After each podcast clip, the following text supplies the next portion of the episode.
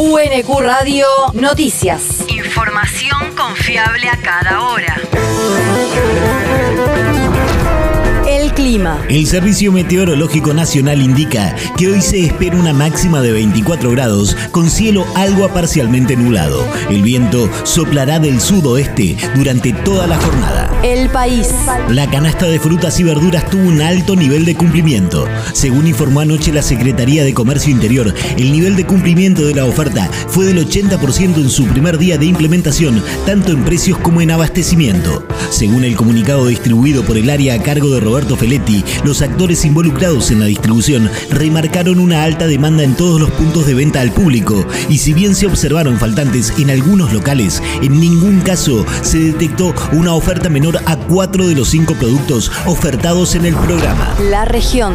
Desmedida represión de la policía de la ciudad a trabajadores del cine.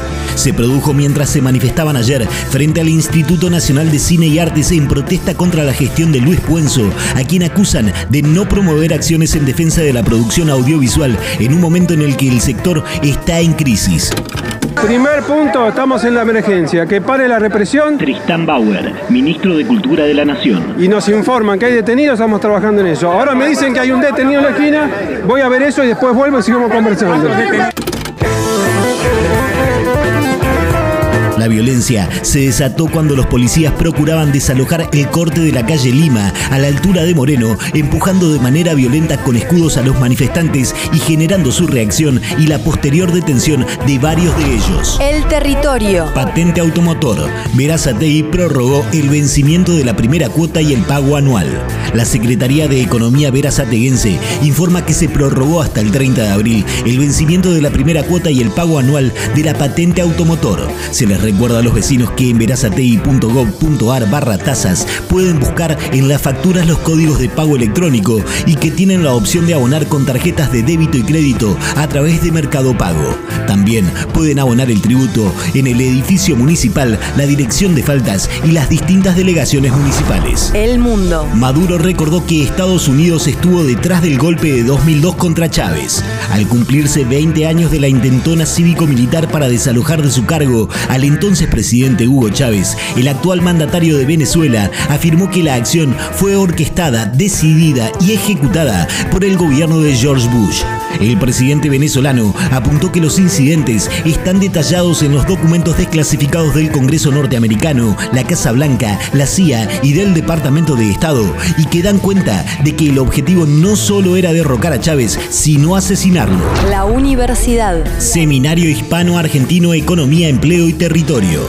El Centro de Estudios de la Argentina Rural de la Universidad Nacional de Quilmes, junto con la Universidad Internacional de Andalucía, UNIA, organizan el Seminario Hispano-Argentino Economía, Empleo y Territorio el próximo martes 19 de abril a las 12 horas. La formación es virtual y gratuita y está dirigida a los estudiantes de posgrado de la UNQ y la UNIA. En el seminario se debatirá sobre la importancia del conocimiento para el desarrollo de la economía, empleo y el territorio, con vistas en ambos países, puntos de partida y de mejora, así como la sostenibilidad y la innovación como claves para el futuro. La inauguración de la formación contará con los rectores de la Internacional de Andalucía, José Ignacio García, y de la Universidad Nacional de Quilmes, Alfredo Alfonso. El deporte. Qatar lanza un sitio para conseguir alojamiento barato durante el Mundial. El comité organizador del Mundial de Qatar lanzó una página web para que fanáticos de todo el mundo puedan conseguir alojamiento barato durante la Copa del Mundo que se desarrollará entre el 21 de noviembre y el 18 de diciembre próximo.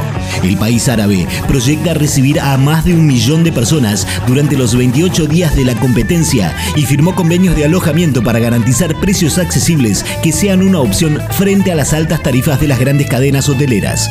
En el portal digital Qatar 2022.qa barra book se ofrecerán cuatro clases diferentes de alojamiento, hoteles de tres estrellas, cruceros anclados en el Golfo Arábigo, departamentos de alquiler temporal y los llamados pueblos de fans que consisten en acampes en medio del desierto. UNQ Radio te mantiene informado. Información confiable a cada hora. UNQ Radio, la radio pública.